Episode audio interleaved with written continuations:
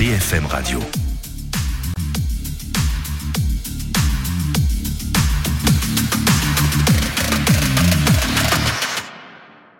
C'est un dossier qui n'en finit plus. Cédric Jubilard devrait bien être jugé aux assises. Les deux juges en charge du dossier ont signé mardi la mise en accusation du mari de Delphine Jubilard. Procès prévu fin 2024, début 2025.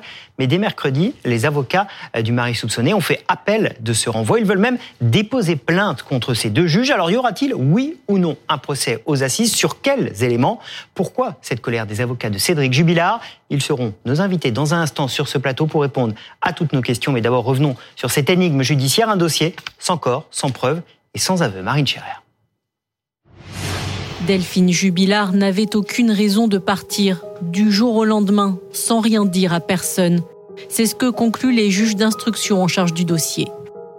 Après trois ans d'investigation, l'enquête exclut un départ volontaire, un suicide, un accident ou encore un enlèvement. Alors, que s'est-il passé dans la nuit du 15 au 16 décembre 2020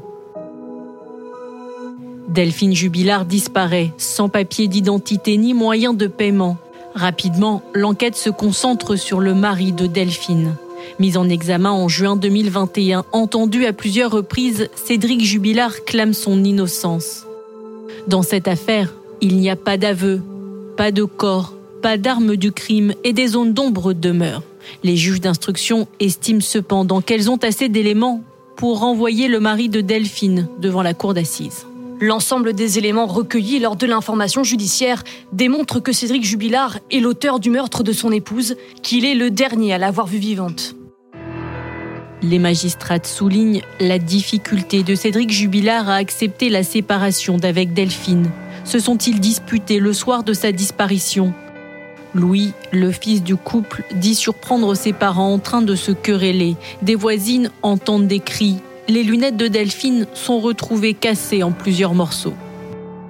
L'accusation met également en avant les analyses effectuées sur le pyjama de Cédric Jubilard ou encore sur la couette et la housse lavée après la disparition de Delphine et sur lesquelles des traces de sang ont été retrouvées. Il y a beaucoup d'éléments très pratiques, ces détails sur lesquels on va revenir avec nos invités. Emmanuel Franck, bonjour. Merci d'être avec nous. Vous êtes euh, l'une des avocates de Cédric Jubilard. Alexandre Martin, bonjour. Merci également d'être là. Vous aussi, un des avocats de, Cédric Jubilard. On va reprendre évidemment dans le détail euh, cette ordonnance euh, de mise en accusation avec tout ce qu'elle contient. D'abord, comme on va beaucoup en parler, Dominique, mhm. faisons un tout petit point de pédagogie pour ceux qui nous regardent. C'est quoi une ordonnance de mise en accusation? De mise en accusation, c'est la fin de l'instruction. Les juges ont fini de travailler tous les éléments qu'ils avaient demandé aux enquêteurs sont rentrés dans le dossier. Euh, c'est la copie finale des juges d'instruction et à l'issue, eh bien, euh, Cédric Jubilard est renvoyé devant une cour d'assises, sauf si ses avocats sont pas d'accord. Et ça sert de base évidemment à, ce procès. S'il a lieu, 66 pages, c'est très détaillé, il y a toute l'enquête dedans. C'est ce qu'on va reprendre avec vous. Mais d'abord, avant même de rentrer dans ce détail, il faut parler de la plainte que vous souhaitez déposer contre les juges qui ont rédigé euh, cette ordonnance. Pourquoi? En raison d'une phrase qui vous pose particulièrement problème. On va la reprendre, cette phrase, on va la regarder. Voilà ce qu'écrivent les juges. L'ensemble des éléments recueillis lors de l'information judiciaire démontrent que Cédric Jubilard est l'auteur du meurtre de son épouse, qu'il est le dernier à l'avoir vue vivante. Pourquoi cette phrase vous pose-t-elle un problème rédigé par les juges qui ont mené l'enquête? Cette phrase nous pose une difficulté tout simplement parce que c'est interdit de mentionner ça à ce stade-là euh, d'une procédure.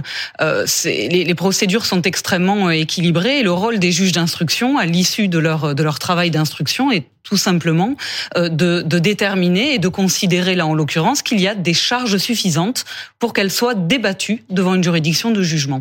Or, en rendant cette décision et en mentionnant cette phrase, vous avez des juges d'instruction qui condamnent Cédric Jubilard en ne disant pas qu'il y a des charges suffisantes, en disant qu'il est l'auteur, qu'il est coupable euh, du meurtre de Delphine Jubilard. C'est-à-dire Il y aura un procès Est-ce qu'elles n'ont pas à donner leur avis?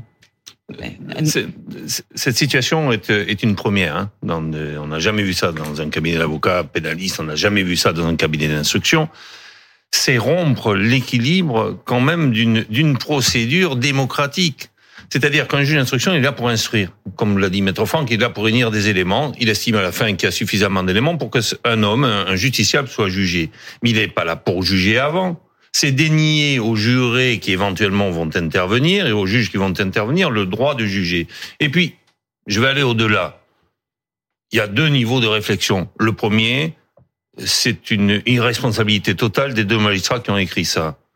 Le deuxième, je me, demande quand même s'il y a peu, s'il n'y a pas un peu une manière de distiller. On sait que c'est un dossier public.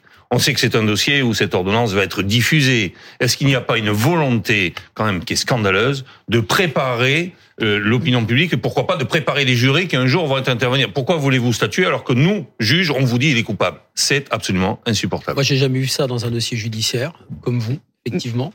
Est-ce que ça peut pas être aussi des juges qui euh, qui essaient d'appuyer un peu? Il leur manque quelque chose. Donc, euh, Alors, on, remet une petite, une petite couche pour dire, euh, vous trompez pas, c'est vraiment lui. Bah, moi, je crois que c'est un aveu de faiblesse. C'est-à-dire qu'on pourrait, euh, certains pourraient considérer que c'est l'aboutissement d'un travail. Je, je, crois en réalité que c'est surtout l'expression complètement pulsionnelle d'une culpabilité dont elles sont convaincues depuis le départ. Et on a l'impression effectivement qu'on essaye au forceps de dire, mais vous voyez, nous on a travaillé et il est coupable. Euh, c'est complètement maladroit, mais au-delà d'être maladroit, c'est choquant parce que euh, c'est une atteinte absolument insupportable à la présomption d'innocence dont les magistrats sont les premiers garants. Poussons la logique jusqu'au bout. Il y aura cette plainte, vous contestez ce renvoi aux assises. Pourquoi ne pas accepter un procès aux assises où vous feriez valoir tous les éléments dont vous disposez pour essayer de prouver euh, euh, la non-responsabilité de Cédric Jubilard? D'abord, on ne peut pas tout accepter il y a une procédure qui se déroule. On arrive euh, au stade d'une ordonnance de mise en accusation dont les propos écrits euh, sont scandaleux. Nous avons fait appel pour demander à la Chambre de l'instruction d'annuler cette ordonnance de mise en accusation, qui ne peut pas être un document qui doit, qui peut être entre les mains des jurés. C'est qui vous pose problème, c'est le document qui va servir à faire un procès. Enfin, tout nous pose problème hein, dans ce dossier depuis le départ. Ça a commencé par la conférence de presse de, de Monsieur le procureur de la République. Euh, ça continue par la façon dont cette enquête au départ et cette instruction ensuite euh, ont été menées exclusivement à charge, avec une conviction initiale dont tout le travail derrière n'a eu vocation qu'à essayer de bâtir, de fabriquer un coupable parce que euh, on n'avait pas d'éléments, donc il fallait tout construire et ça se termine par cette phrase absolument euh, ignoble. Avant de clore ce sujet, parce qu'on voudrait vous poser plein de questions sur le détail justement, ce dont vous êtes en train de parler, mais sur la, cour d'assises, vous voulez qu'il aille aux assises ou vous ne voulez pas qu'il aille aux assises? Euh, nous, écoutez, on se battra à tous les niveaux de la procédure pour euh, euh Mais qu'il y aille proprement, vous voulez qu'il y aille proprement sans une ordonnance comme celle-ci avec ce texte-là bah, Nous, vous ne voulez pas du tout qu'il aille aux assises Nous, on se bat pour, pour faire, pour faire à un moment donné écrire son innocence. Ou pas assise, oui. Bah, si on peut pas assise. Bah, c'est un homme qui clame son innocence, donc nous allons essayer d'obtenir un non-lieu devant la chambre de l'instruction. C'est bien. Ce que je comprends pas, c'est que vous, vous, avez, alors pardon, hein, mais on va parler de notre charabia à nous. Hein, vous avez un beau client et on dirait que vous êtes en train de tuer la poule aux œufs d'or. Parce que aller plaider dans l'affaire Jubilard, c'est pas rien quand même. Vous avez plaidé des dossiers plus compliqués. Le violeur de Toulouse, c'était quand même l'horreur, qui avait jeté sa victime dans une poubelle. Là, vous pouvez plaider sur Jubilard. Le dossier est magnifique pour un avocat parce qu'il y a des arguments, il y a des choses à dire, et vous allez vous priver de ça. Je comprends pas. Enfin, figurez-vous que le, le, le, rôle premier d'un avocat, c'est de défendre son client, pas tellement de le considérer comme une assises, Emmanuel Franck. Mais de le défendre à tous les étapes de la procédure, et, et, et l'étape là dont, dont, nous parlons, c'est euh, celle d'un renvoi ou d'un non-renvoi devant une cour d'assises. Euh, c'est pas la question n'est pas de savoir si nous aimerions plaider ce dossier. La question est de savoir comment éviter à cet homme qui clame son innocence et avec un dossier dont on va reparler qui est particulièrement vide, de se retrouver dans une situation euh, où il risque d'être condamné. Alors euh, justement, ce dossier, il y a cette ordonnance et on va essayer de reprendre quelques éléments. Euh, d'abord, le rapport de Cédric Jubilard avec sa femme. C'est un des points détaillés, puisqu'il y a eu une enquête qui a été faite. on va regarder un extrait de cette ordonnance. Les auditions recueillies auprès de l'entourage familial, professionnel, amical du couple, il ressort que Cédric Jubilard était régulièrement rabaissant, insultant, voire humiliant à l'égard de son épouse. Et un peu plus tard, il y aura d'évoquer le rapport qu'il avait avec son fils, euh, Louis. Des punitions sévères et violentes étaient décrites par les témoins euh, de la part de Cédric Jubilard. Était-il un homme violent envers sa femme et son fils? Écoutez, ça fait partie d'un contexte qu'essaient de créer les juges pour. Il y a euh, des témoignages. Il y a des gens qui disent qu'il y a des punitions violentes contre Louis. Je, je, vais y venir. On peut sur chaque point, on peut on peut répondre pendant une heure. On a déjà discuté là-dessus. Un homme violent, il y a des témoins qui tiennent des propos. Il y en a d'autres qui vous disent le contraire. En tout cas, moi, je sais que c'est un homme qui n'a pas de traces de violence sur son casier judiciaire, qui n'a pas de, de aucun aucune personne n'est venue dire euh, Cédric Jubilard a été violent contre moi. Sa femme n'a jamais déposé plainte pour ça. Il n'a jamais déposé plainte. Et même on a dans le dossier des éléments provenant de Delphine au travers de messages envoyés à X personnes. au moins, il m'a jamais frappé. Donc, arrêtons d'évoquer la violence de Cédric Jubilard au sein de la famille. C'est faux. Autre point important. Euh, l'obsession, c'est un des points détaillés dans cette ordonnance, mmh. de Cédric Jubilard sur cette rupture à venir, cet amant qu'avait, qu'avait Delphine Jubilard. Euh, on a cet exemple de Roquefort, euh, lieu où serait rendu Delphine Jubilard, où s'est rendu Delphine Jubilard pour tenter de louer une voiture pour peut-être partir avec son amant. Euh, on apprend que Cédric Jubilard a exploité le téléphone, a fait des recherches Google Maps, a remonté le fil précis une semaine avant la disparition de Delphine Jubilard pour savoir qu'elle était allée à Roquefort, pour savoir ce qu'elle y avait fait. Il y avait une obsession de Cédric Jubilard. Alors, deux, points de, réponse, si vous le permettez. D'abord, sur cette voiture euh, euh, qu'elle serait allée euh, regarder ou acheter avec son amant trois jours avant. En réalité, l'enquête et l'instruction démontrent que il n'était pas informé de l'objectif et de l'objet de, de, ce déplacement à Roquefort, comme vous l'évoquez. Mais deuxième Mais il point de les déplacements de sa femme. Oui, alors Cédric Jubilard est un peu, peut-être, je, ne suis pas un homme, mais est un peu comme tout homme qui se fait quitter, dont la femme annonce qu'elle veut partir et qui à un moment donné va acquérir la certitude, la conviction que peut-être elle a un amant et euh, qui va euh, un peu souffrir aussi du fait que son épouse ne le lui dise pas. Et donc c'est un homme qui va essayer de chercher euh, si elle le quitte pour quelqu'un ou si elle le quitte pour personne avec un peu en arrière-pensée également le fait d'en tirer pourquoi pas un bénéfice dans le cadre du divorce. On en est quand même là. Et les témoignages que nous avons, les messages que nous avons dans le dossier vont dans ce sens-là. Si elle a un amant, je lui ferai à l'envers dans le cadre du divorce. Voilà un peu la, la traque, entre guillemets, euh, qu'a mené Cédric Jubilard les, les, derniers mois avant la disparition de, de, de, Delphine. Il y a un autre élément extrêmement concret, extrêmement dont on a beaucoup parlé, ce sont les fameuses lunettes de Delphine. Alors là, il faut prendre le temps de lire ce qu'il y a dans cette ordonnance très précisément. On va le lire tranquillement. L'expert, elle parle de l'expert, la juge qui a conduit les, expertises sur ces lunettes, précisait que la zone endommagée s'étendait sur une largeur de 9 cm et les dommages avaient pu être provoqués par un élément dont la largeur était probablement de cet ordre, objet, point ou pied. En tout état de cause, l'expert excluait que les dommages aient pu être causés par une simple chute des lunettes, par le fait de marcher dessus, et il précisait que l'énergie déployée supérieure à 98 joules ne pouvait être celle d'un enfant. Pour faire simple, les lunettes ne sont pas tombées, on n'a pas marché dessus, ce n'est pas un enfant qui a tapé dedans. Alors, les lunettes, là aussi, hein, on va pouvoir discuter de longues minutes. Hein. D'abord, c'est un élément qui n'a intéressé personne pendant des mois et des mois. C'est un élément qui est posé sur le bar de la maison sans faire l'objet d'une saisie lorsque les gendarmes vont arriver. C'est un élément, vous avez oublié de rappeler quand même, mais c'est pas rappelé là. Tout le monde sait, on le sait par les témoins, que les lunettes, elles étaient déjà cassées. Elles étaient déjà fragilisées. Alors, tout le discours qu'on essaie de faire tenir autour, de quelle manière ont-elles été cassées Je sais qu'elles ont été saisies plusieurs jours après, que des dizaines et des dizaines de personnes sont rentrées dans cette maison, ont marché, ont peut-être... On, ne sait pas. Ça fait, si on lit clairement, l'analyse scientifique qui en a été mmh. faite, c'est un coup porté. Alors, euh, l'analyse scientifique, on aura l'occasion d'y revenir le, cas échéant, parce que quand vous avez des lunettes dont on sait qu'elles étaient cassées antérieurement et que vous faites une expertise en prenant des lunettes qui sont neuves, euh, ça pose quand même une difficulté d'un point de vue euh, scientifique. ce qui est intéressant au-delà de ça, essayons d'aller un peu plus loin sur cette histoire des lunettes. il y a quand même un aspect criminologique qui, qui était extrêmement étonnant. C'est-à-dire qu'on ne peut pas faire de Cédric Jubilard tantôt un génie absolu du crime et tantôt, pardon, un parfait idiot.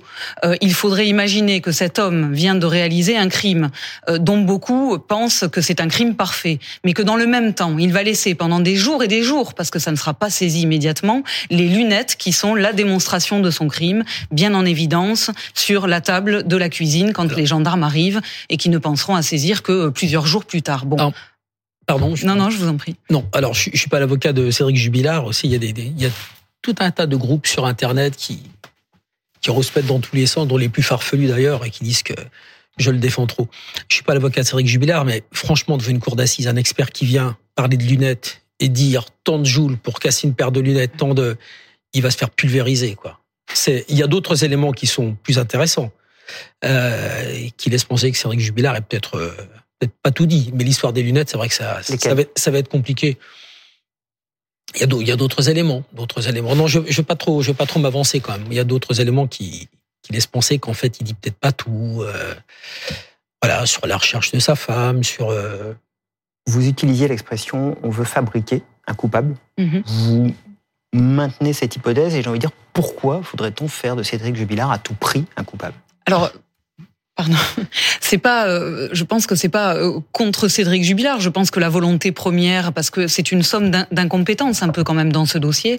euh, je pense que dès le début, il fallait quelqu'un. Il fallait un coupable. On était dans le contexte de d'aval. Il fallait quelqu'un et le seul qu'on avait sous la main, c'était Cédric Jubilard. Et c'est là que va commencer l'entêtement.